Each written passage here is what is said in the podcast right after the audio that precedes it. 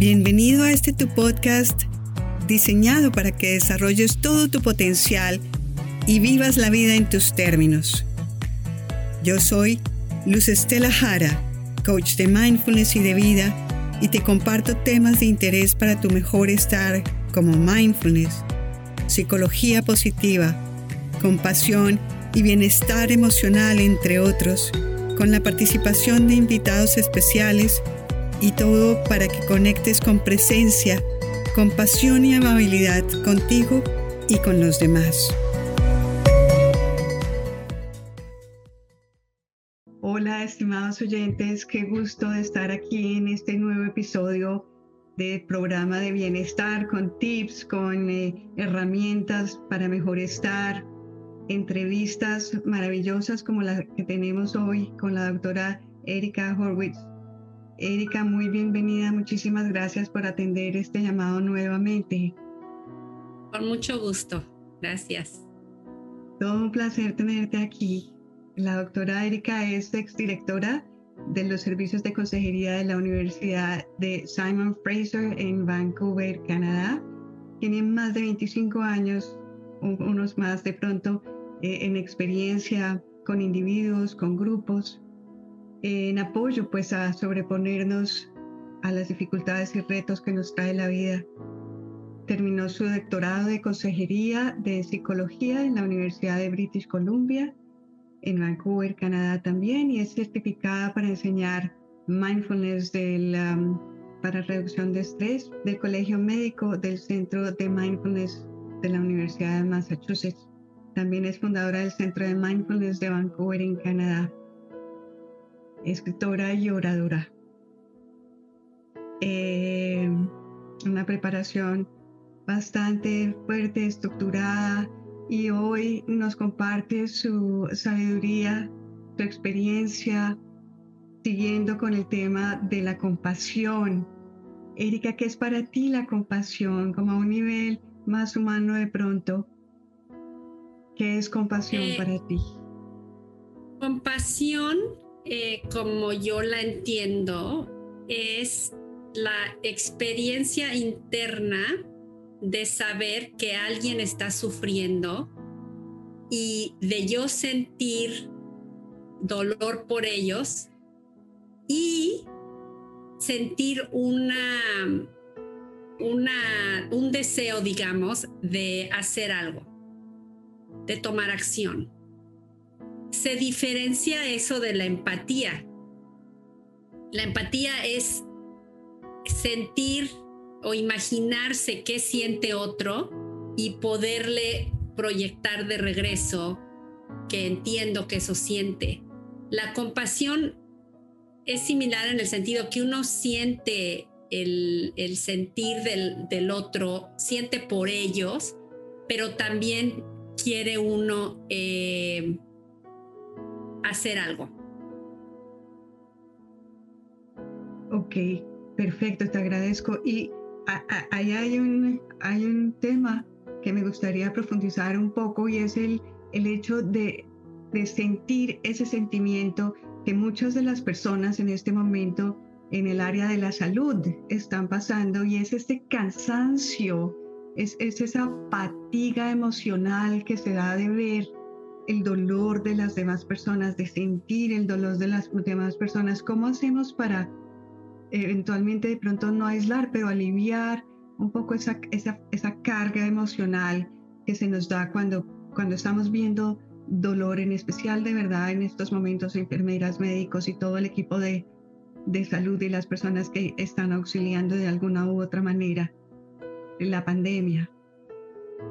Eh, sí, y la gente que se ha enfermado o que ha perdido seres queridos o que se enfermó y no mejora, o, el número de personas que, que están sufriendo con problemas de salud mental, o sea, los, las estadísticas que están saliendo es que ha subido los números muchísimo. Entonces, uno, yo creo que todos, no, no nada más la gente que está en las peores situaciones, pero todos parecemos estar experimentando un impacto por esta pandemia a diferentes niveles. Entonces, cuando uno habla de compasión en las tradiciones de mindfulness, eh, empieza uno con compasión hacia uno mismo, la autocompasión. Y cuando uno cultiva esa compasión hacia uno mismo, es de ahí que uno ofrece compasión a los demás. Entonces, eh, para poder ofrecer acción o compasión a los demás, es importante que uno esté consciente de, del impacto que uno está viviendo también. Te agradezco, claro, claro, y esa es la relación, mucha de la relación que hay entre compasión y mindfulness, teniendo uno de los, como uno de los fundamentos del mindfulness obviamente tener presencia. Entonces, al tener presencia, uno puede un poquito como aislar, como poner ese, ese límite, eh, porque no está juzgando de un lado, está teniendo una, mm, un, matiz de curiosidad y, de apertura. También aquí nos serviría mucho el fundamento de mente de principiantes. Con eso estamos es simplemente viviendo el momento, descubriendo segundo a segundo qué es lo que se está develando ante nosotros y eso hace que, que, permita tener un poco de espacio y no empezarnos a cansar, a tener esa fatiga, entonces tener un poco de, de relajación con el mindfulness y estar ahí presentes para darnos ese espacio, entre otras cantidades de cosas, ¿no? Pues ya tomar un, el descanso físico y un cuidado personal bastante, bastante fuerte, claro. Sí. Eh, podemos pensar en la autocompasión de como en diferentes niveles o capas.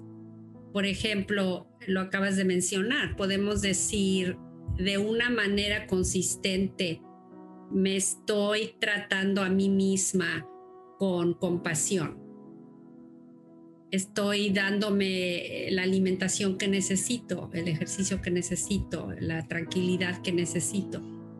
Entonces eso es ofrecerse a uno mismo en una manera consistente lo que son cuidados de bienestar. Cuando uno nota que uno mismo está sufriendo, ¿qué hace la gente en general? Eh, estaba yo dando una sesión ayer a un señor, pues ya de 60 años, y estaba yo hablando de esto con él y me dice, eso a mí se me dificulta mucho. Darme compasión a mí mismo, eso está muy pesado, eso está muy difícil. Eh, y yo, ¿por qué? No, porque yo tengo que, tengo que echarle ganas, tengo que hacer todo bien, eso de que pobre de mí, nada. Y eso es un, eso es un problema, que la gente eh, siente que el darse amor a uno mismo y el darse apoyo a uno mismo es, es este, como egocentrista, digamos. Entonces hay que empezar a romper esas barreras de resistencia, a darse uno esa, esa compasión y ese, y ese apoyo a uno mismo. Yo llevo muchos años dando terapia, mucho antes de que el concepto de compasión y autocompasión llegara a nuestro campo de, terapia. Y yo lo que sentía era que mi apoyo a los demás, a los pacientes, era que aprendieran a amarse a sí mismos incondicionalmente. Y la gente camina por el mundo con mucha, lo que le llamamos el crítico interno, con mucha eh, y eso agrava demasiado el, el, poderse dar compasión a uno mismo. Entonces mucha gente no se da compasión a uno mismo, pero siente la obligación de darle compasión a los demás, pero acaban resentimiento, con resentimiento, porque siente que dan y dan y dan y dan y dan, y al mismo tiempo no reciben lo mismo que dan. Entonces la cosa es encontrar el, el, el el contenedor de compasión que nos incluya a nosotros y a los demás. Ese, ese concepto, esa idea que nos acabas de compartir me parece crucial, el amor hacia uno mismo y teniendo en cuenta dándonos cuenta de la valía que tiene la vida, del milagro de la vida y que, que no la vamos a tener más. Entonces, así como podemos cuidar una mata, podemos cuidar nuestros, em, nuestros animalitos que podamos tener en casa, las mascotas, nuestras parejas, nuestros hijos, amigos, etc. Claro, primero a nosotros mismos. En ese amor que podemos compartir con el resto, podamos compartirlo con nosotros mismos. Y, em, y una de las claves, creo ahí, es la aceptación por nosotros. Y como tú dices, la crítica es, es complicada porque tú tienes que dar más, tú tienes que ser el mejor, tú tienes que ser pues lo máximo. Entonces nunca es suficiente, nunca somos los más lindos, nunca somos los más inteligentes, nunca somos los más cualquier eh, cosa que se quiera esperar de nosotros. Y la vulnerabilidad es, es difícil de aceptar. Ah, e, exactamente. Entonces, eh, yo siento, a mí me gusta mucho la palabra cultivar, porque, o sea, cuando uno aprende estos, estas prácticas, eh, pues no, no le caen rapidísimo. Entonces es como plantar semillas. Vamos a plantar las semillas de compasión hacia nosotros y hacia los demás. Y, estaba yo escuchando a un maestro de meditación hace unos días y hablaba de cómo la gente eh, decide poner una intención. Voy a, bajar de peso o qué sé yo, ¿no? Pero a veces uno pone intenciones más profundas.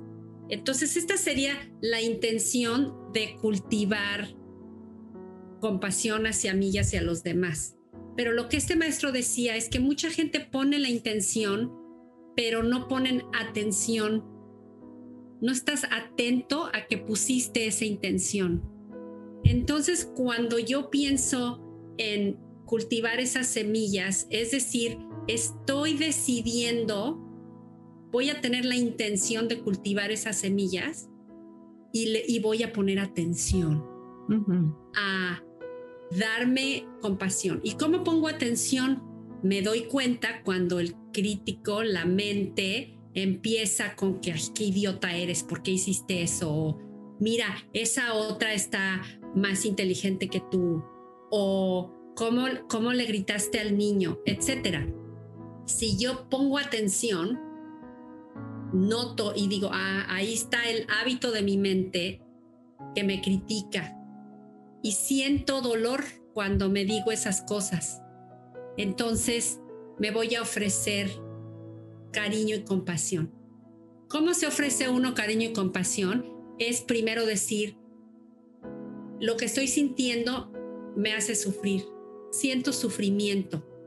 Y en las tradiciones de autocompasión, cuando yo noto eso, por lo general me pongo la mano en el corazón y lo y lo siento, siento por mí, esto es un momento difícil, se acaba de morir mi mamá o, o se me está dificultando mucho estar aislado en esta pandemia o me duele mucho no poder ver a mi mamá porque si la veo capaz que se enferma y eso me hace sufrir.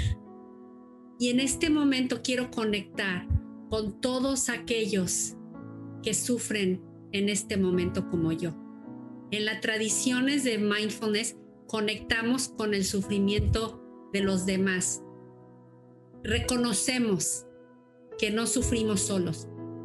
Y la tercera parte es decir, ¿qué me puedo ofrecer en este momento que sea cálido y bondadoso hacia mí?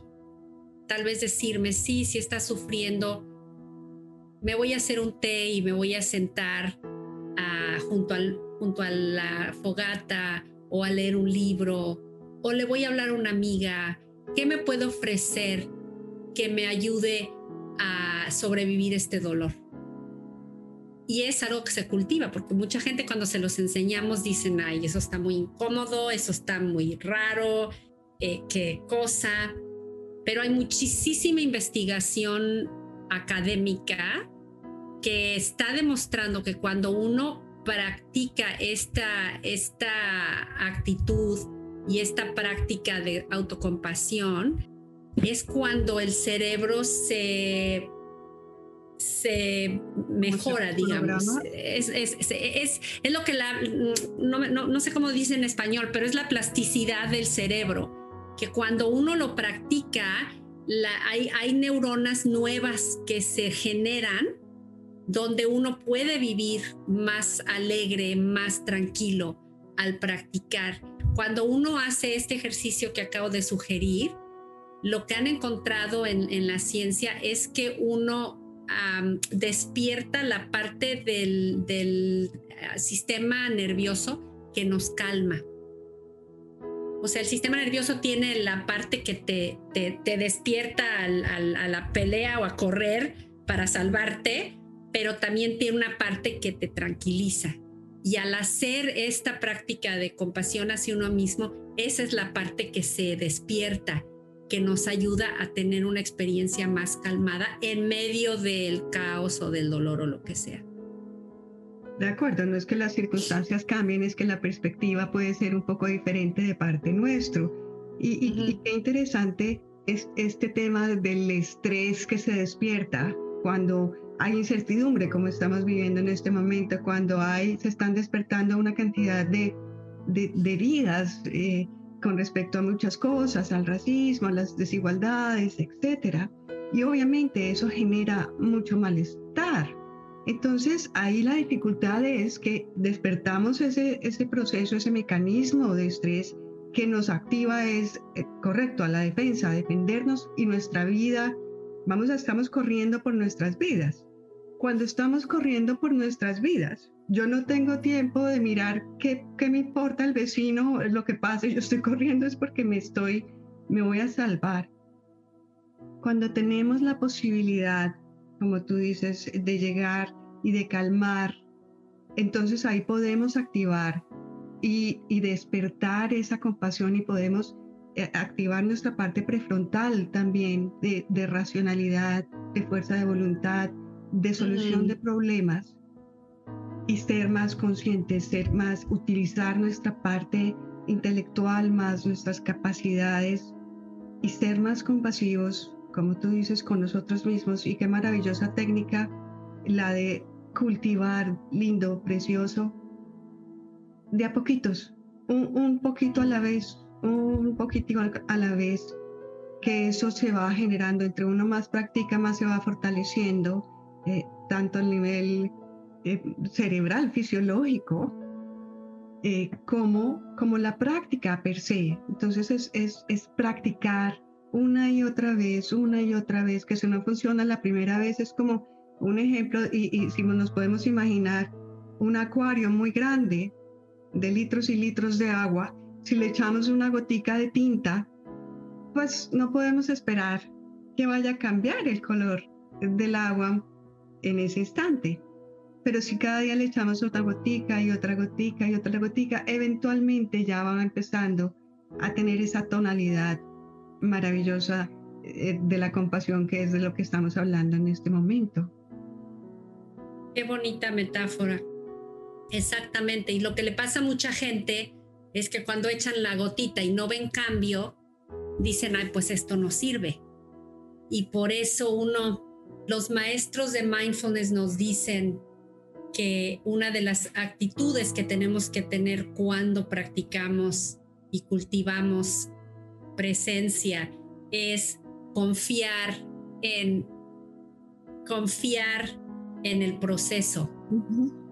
Eh, me, decía un paciente, una vez, yo como psicóloga a veces aprendo mucho de mis pacientes y un paciente me dijo esta semana que él eh, escuchó a alguien que era un maestro, de, este, ejercicio, un, entrenador de ejercicio, que dijo que uno debe amar el proceso, no el resultado. Si tú amas el resultado, en este caso, amo estar en forma física, pues sí, pero lo que debes amar es el proceso que te da estar en forma física. Entonces, cuando la gente entra a esta, esta práctica de mindfulness, de autocompasión, eh, debemos amar la experiencia de cultivar. Como la gente en Canadá eh, que le gusta mucho hacer este, jardinería, que les encanta, es muy común allí. Y, no, te dicen, es que me encanta porque, porque las rosas que salen, les encanta eh, la, limpiar y la tierra y todo, están amando el proceso que al final les da flores. Entonces, esto de cultivar, cultivarnos internamente es aprender a amar la experiencia de cultivarlo, aunque en ese momento no me cambie la vida. Y es ahí donde tenemos que tener confianza a los maestros que nos han enseñado que el cultivar estas cosas nos puede, como dices, después de muchas gotitas, te logra cambiar cómo te ves a ti mismo y te, y te disuelve hasta cierto punto la diferencia entre ti y los demás. Cuando tú te tienes compasión, empiezas a darte cuenta que eres una conectada con pues con todos en el planeta y con la naturaleza y con eh, el universo. Cultivar eso es profundiza. Estaba yo oyendo a Deepak Chopra, no sé si todos tus oyentes, uh, Deepak Chopra es un médico de la India que se ha dedicado a, a enseñar cómo profundizar espiritualidad. Y define él la espiritualidad como el camino o el viaje a uno mismo, pero a uno mismo no, no basado en, en soy psicóloga y mamá y abuela, no, no, no, a la esencia que de veras somos. Y la esencia que de veras somos no es mi carrera, mi edad, mi género, no, es la esencia que somos todos, donde todos somos parte de este universo de esa conciencia universal. Entonces, cultivar autocompasión nos profundiza ese entendimiento. Nos libera mucho de el crítico y de tengo que ser la mejor y tengo que ganar y tengo que... Entonces son prácticas que no nada más son eh, un vendaje encima de una cortada, que cuando las cultivas lo que florece es mucho más poderoso que nada más lo que me beneficia a mí. Y, eh, es, es, es precioso esto, porque cuando estamos, yo soy la más, yo soy lo mejor, yo soy lo máximo, estamos separándonos porque yo me estoy comparando con las otras personas que están a mi alrededor. Cuando estamos cultivando esa esencia que tú dices, esa esencia de amor, de, de apertura, de generosidad, ahí estamos, eh, estamos cultivando colectividad, comunidad. Somos de una parte integral que está manejando mucho, muchos neurocientíficos y especialistas de, la ciencia y de la tecnología eh, con el Dalai Lama están haciendo labor preciosa. El doctor eh, Richard Davidson, por ejemplo, la doctora Tania Stinger, Dan Siegel, y muchos otros eh, eh, en, compañía mirando cómo a nivel también científico, ya separando también la parte científica de que esto, esto es ciencia y esto es espiritual, no. Estamos hablando de que todo es una integridad. Ay, sí, sí, sí. Yo cuando empecé a aprender psicología y terapia en 1800, 1983 o algo así. Eh, no, no se hablaba de espiritualidad en una universidad. ¿Qué te pasa? Yo hice la maestría en, en, en 1995, no mencionabas espiritualidad. Cuando hice el doctorado, que lo empecé en 1999, dos de mis compañeros mencionaron espiritualidad en sus tesis de doctorado Y fue ahí donde empecé a ver que esas barreras empezaban a romper. Y, Dr. Uh, Richard Davids, acabas de mencionar, que vaya, es un, es un neurocientífico, eh, investigador, que, que, habla de espiritualidad. Y, y eh, de hecho, en el, por ejemplo, cuando yo doy la clase de, de Mindfulness-Based Stress Reduction, eh, nos dijeron mucho cuando nos dieron el, entrenamiento, no hablen de budismo, no hablen de religión, no hablen de... O sea, John Kabat-Zinn lo, lo diseñó para podérselo enseñar a los, a los escépticos, a los ateos, a, Porque sí es cierto que hay mucha gente que todavía como que dice, ay, no, no me des eso. Pero, pero la ciencia está reconociendo eh, las experiencias que uno, que uno nombra como espirituales, que sí tienen un beneficio neurológico y al, al nivel fisiológico también.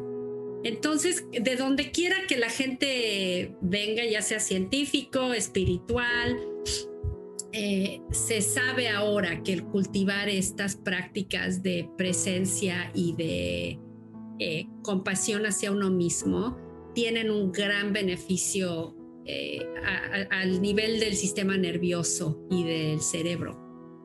Y psicológicamente, o sea, yo te voy a decir que llevo desde cuando empecé a dar terapia, desde el 88, 1988, eh, y una de las cosas que hago desde hace muchísimo tiempo es que la gente se aprenda a amar a, mí, a sí misma. Y la mayoría de gente que viene cuando yo les pregunto del 1 al 10, 10 es estoy contento conmigo mismo, es me quiero a mí mismo, sé que soy una persona de valor y uno no me gusta, no me quiero, no me odio, bla, bla. Y es rarísima la persona que me da un número arriba del 5. Claro. Entonces estamos muy desconectados de nosotros mismos y mucha gente cree que se van a sentir bien si están bonitas, si tienen grados, si son famosos, si tienen dinero, qué sé yo. Y sabemos que cuando la gente obtiene todas esas cosas, de todas maneras no están felices. Entonces el amarse a uno mismo eh, de una manera incondicional, como uno amara, ama a un hijo, así lo pongo yo. Uno ama a sus hijos de que se puede, se puede poner uno enfrente de un camión para salvarlos. A ese grado de tenernos compasión a nosotros mismos. Y de allí es de donde podemos de veras entender el dolor de los demás y sentir una necesidad de ayudar. Y es ahí donde podemos cambiar el mundo, porque, porque si todos tuviéramos eso, no solo navegaríamos por el mundo con más tranquilidad interna, sino tendríamos la, el deseo de mejorar la vida de los demás. Y la verdad es que mucha gente vive en su vibración y sus preocupaciones y sus depresiones y, y, y les cuesta trabajo expander. Pero sabemos que yo estuvo el Dalai Lama en Vancouver, ay, ya no me acuerdo, hace como 10, 12 años, no sé, dos días y yo compré boletos para los dos días y la, el tema de la conferencia era el impacto de la compasión en, en pedagogía, en salud mental y felicidad. Y, y, y, o sea, la, eh, la, evidencia existe que cuando uno practica compasión, te ayuda a tu, a tu salud mental.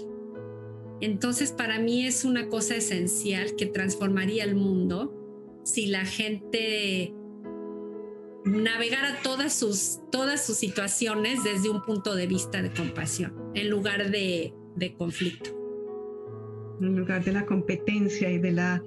Y no es que, no es que las cosas estén mal, no es que eh, tener una casa linda y no es que estar unos guapos como tú estás, eh, no es que no, no hay nada de malo en ello. Eso es importante también cultivarlo. Eso es parte de, pero en la sociedad, sobre todo en la sociedad occidental, lo hemos enfocado, enfocado todo ahí. Entonces, abrir un poco ese espacio también a, a, ese término de cultivación interna, de un viaje a nosotros mismos y de conocernos y de amarnos y de aceptarnos, respetarnos tal como somos, em, eso hace las cosas mucho más livianas, más fluidas. Puedo entenderte porque no estoy luchando por hacerte creer que yo soy mejor, es que estamos comunicándonos y, como Dan Sigad, estamos haciendo un equipo de sinergia. Eso quiere decir para un mismo objetivo. Hagamos fuerza para un mismo objetivo. Él compartió como él con una paciente que tuvo complicadísima, parece ser, pero al final dio resultado y él le preguntó pues que cómo sentía con el proceso. Ella le contestó, me siento muy bien, me, me sirvió muchísimo y él le dijo, bueno, ¿y qué crees que fue lo que sirvió aquí en este proceso? Y ella le contestó después de pensar un momentito, dijo, sentir que fui sentida, sentir que yo sentí que tú me sentiste. Entonces esa conexión de amor, de, corazón a corazón. Absolutamente. He estado yo, bueno, pues llevo muchos años estudiando mindfulness y, aprendiendo de, pues de diferentes seres humanos sabios. Eh, que están vivos hoy en día. Eckhart Tolle, Deepak Chopra, eh, Dan Siegel, mi maestro de meditación, Steve Armstrong y demás. Eh, pero fíjate que cuando escucho a todos ellos, eh, mucho de lo que ellos enfatizan es el trabajo hacia uno mismo, lo que estamos hablando ahorita, el amor a uno mismo, el cómo, cómo manejar el estrés, cómo no enredarme con la mente, cómo sentirme mejor, cómo ser yo más feliz. Y, y siento que el mundo ha cambiado en que la conversación rara vez habla de el ser humano que yo quiero ser en el mundo, aparte de, de cómo quiero estar conmigo. O sea, ¿cómo quiero yo ser en el mundo? ¿Qué quiero cultivar como ciudadano, como ser humano en una comunidad eh, pequeña o global? A lo que me refiero es, es qué principios y qué ética quiero manejar yo como persona y qué obligaciones tengo yo hacia el mundo. Y en los últimos, no sé, 30 años, mis hijas tienen como 30 por ahí, eh, se habla mucho de, dar autoestima, eh, todo esto que estamos hablando, que es muy bueno, pero yo siento que, que hay un pedazo que está faltando. Y cuando hablamos de compasión a los demás, para mí esa es una rebanada del, del entero. Y a lo que yo me refiero es, yo tengo que tener un compromiso como ser humano de, de las, la obligación que yo tengo hacia los demás. En un balance, eso, por eso es muy importante, obligación hacia mí y obligación hacia los demás, porque hay gente que se sacrifica por los demás y no se cuidan a sí mismos. Pero siento que eso está faltando y tú, tú, tú que estás haciendo muchas de estas entrevistas y, y, pues llevando mucha información al mundo, se me hace que es, un, es una parte muy importante que yo veo que está faltando en casi todas las conversaciones, que es importante decirle al mundo que uno debe ser una persona ética. ¿Y qué es una persona ética? Vi un slogan hace unos años que decía, ser una persona ética es hacer lo correcto eh, cuando no hay nadie viéndote. Cuando estás, o sea, yo veo, tengo, y me ha pasado, porque yo llevo muchos años viviendo mi vida tratando de seguirla por, por principio, que te comes un dulce y tienes el, el papel en la mano y andas en la calle. Y, y de algún, el impulso es tirarlo. Sobre todo, nadie me ve, lo tiro. No, no. El compromiso es que si yo voy a ser una persona de respeto e integridad, actúo de esa manera aunque nadie me vea. Que si estoy en una tienda y salgo y me, me doy cuenta que me dieron 10 dólares de más, regreso y los devuelvo. ¿Me explico? Entonces, y la razón por la que estoy mencionando esto es no solo porque siento que es muy importante que esta conversación exista, sino porque cuando uno se conduce en el mundo a través de una decisión ética, es la manera más poderosa de sentirte en paz contigo mismo. Qué precioso eh, todas las ideas que, acabas de compartir. Eh, ya en el cierre del programa se nos fue el tiempo muy desafortunadamente, pero qué hermoso mensaje el que das de integridad y de qué, esa pregunta qué hermosa, qué es lo que yo quiero dar como ser humano, qué es lo que yo puedo contribuir, darme y darle a quienes me están rodeando. Hermosísimo, muchas gracias, Erika. Mi placer. Pues te agradezco mucho una eh, entrevista que espero disfruten y aprovechen al máximo. Y por hoy nos eh, despedimos. El doctor Ariel Alarcón no estará con nosotros ni está ni en eh, algunos otros episodios. Esperamos poder tenerlo pronto por varios compromisos que tiene. Gracias, muchas gracias. Un abrazo para todos. Si ustedes quieren volver a escuchar este episodio, por favor háganlo en mi mente. Allí podrán encontrar eh, meditaciones y otro material de mucha utilidad. También pueden ver al doctor Alarcón en Real R-E-A-L-L-A-X. Hasta la próxima, un fuerte abrazo.